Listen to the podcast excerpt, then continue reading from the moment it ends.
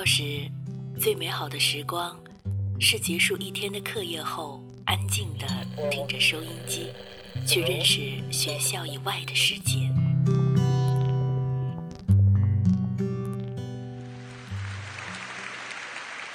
成年后，只身一人在这个世界上闯荡，有孤独，有失望，但从未丢掉心中的美好。我在这里。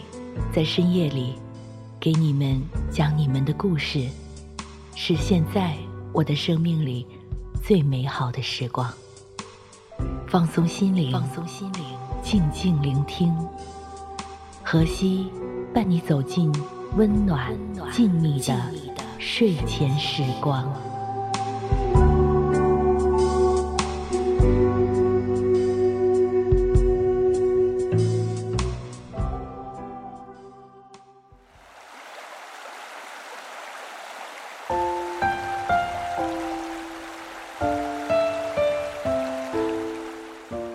这里是月光浮语网络电台，我是何西，欢迎你的到来。今天给大家带来的文章名字叫《生活总爱欺负弱者，顺从强者》，作者生椒牛肉。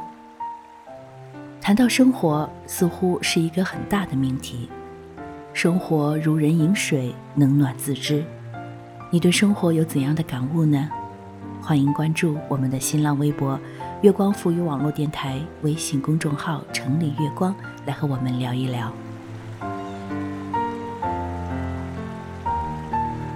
刚刚刷微博，看到老同学发微博说，刚刚家里突然停电了，去插卡发现电用完了，然后发现不能网上缴费，而且今天晚上要洗头洗澡，现在都不行了，WiFi 也没了，流量也没了。一个人在沙发上坐着，不知道该怎么办。一个人活着好艰难呐。昨天看到一个微信好友发朋友圈说：“九点才下班回家，到了家里累得不行，完全不想做饭吃，可是肚子咕噜叫，没办法强忍着饿，随便吃了一点儿，结果半夜饿醒了。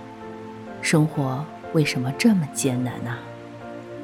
还有平时更多的朋友悲痛欲绝的状态，哭得稀里哗啦，完全不知道他会变成这样子，生活突然变得好无助，完全不知道该找谁，已经连续一个星期稀里糊涂，作息时间也非常紊乱，我感觉我快要疯了。类似这样的状态，总会偶尔在某个瞬间，从某个以前看起来无比幸福美满的朋友中爆发出来。每次看到这样的状态，我总是默默回复一句：“不要太伤心，尽快从悲伤中走出来，生活会慢慢变好的。”其实我心里知道，我这样的安慰没有什么作用，他可能也完全听不进去，但是我对于这些是完全相信的。我亲自见过我们家乡的一个女强人，在我小时候。他们家的生意就是一口锅和一些原材料，在街边上摆上两张小桌子，几张小矮凳。在我印象里，他就是一个人在街边上给大家炒小田螺卖。生意忙起来，常常没法去招呼更多的客人，他就一个人在街边上一直掌勺。小时候，一份小田螺卖十五块，他一晚上大概能卖二十来份。每天晚上从五点开始摆摊儿，一直忙到晚上十一二点才收摊儿。一天下来，他整个人的脸被锅里的油熏得油光满面，而他随口吃些东西就要忙着收拾休息。那个时候，听妈妈说他才二十七八岁，因为没有文化，只能从这些做起。我就这样看着他，这些年，他从两张小桌子。到一个大门面，两个大门面，后来请了服务员，一直到现在的四个大门面以及更多的服务员。街坊邻居们在十几年中也和这个坚强的女人成为了好朋友。有些时候过年坐在一起聊天，回忆起当年的感受，这个女人都会笑着说，完全不知道当年是怎么坚持下来的。现在来看，完全就是生活所迫吧。那个时候，我也还完全不懂什么叫做为生活所迫。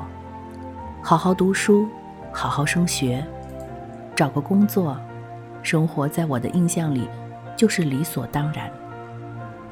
可是，当真正离开家庭的时候，生活是有多残酷？它就像一个一手拿着鞭子，一手拿着面包的混合体。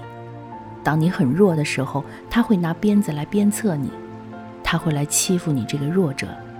在他控制的世界里，你不配生存。当你变得非常强大的时候，他就会害怕你，他会拿着面包来讨好你。只有这个时候，你才能过得比较舒心。曾经有几次晚上，我加班到很晚。想着大家都睡了，便发了一个朋友圈，感叹一下人生。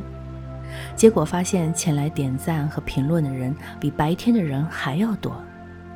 和朋友们交流才知道，他们基本上都还没有睡着。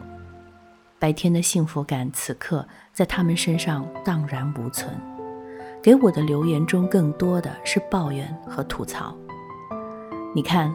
大多数人在白天，在很多人面前都活得非常幸福，可是真正到了深夜，独自回家的时候，大多数人都开始负能量爆棚般发泄出来。他们偶尔问我，生活为什么这么艰难？我说，生活一直都很艰难呐。大多数人一辈子能够养活自己，养活一个家庭，就已经挺厉害的了。想要过得更好，当然需要承受更多的艰难。其实我真正知道的是，生活就像打怪升级路上的一个小怪兽。当你柔弱的时候，你会发现生活是一个难以战胜的敌人。你在生活中的每一处都会遭遇他的刁难。等到你强大了以后，你就会发现你掌握生活的节奏游刃有余。开始真正享受自己的定制生活。是啊，生活总爱欺负弱者，顺从强者。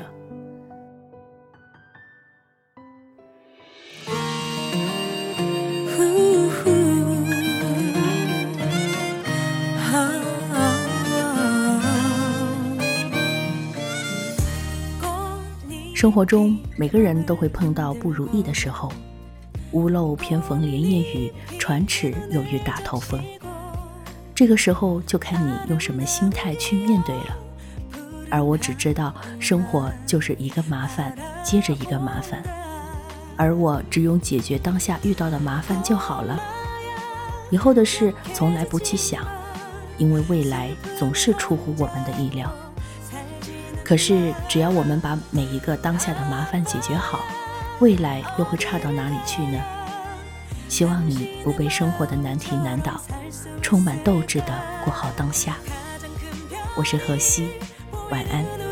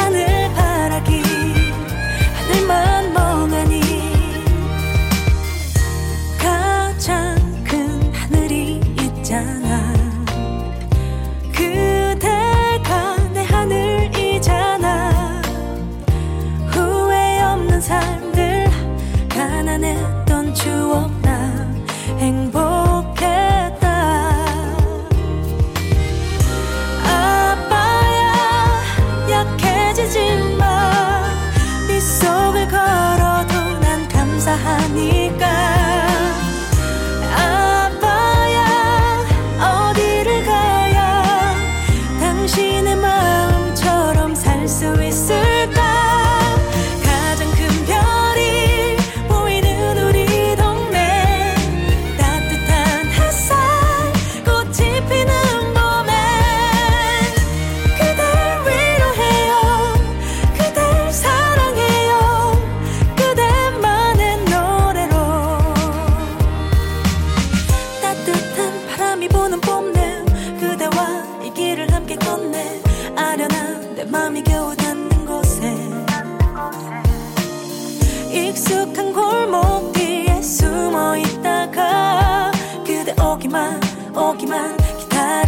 때가 자꾸만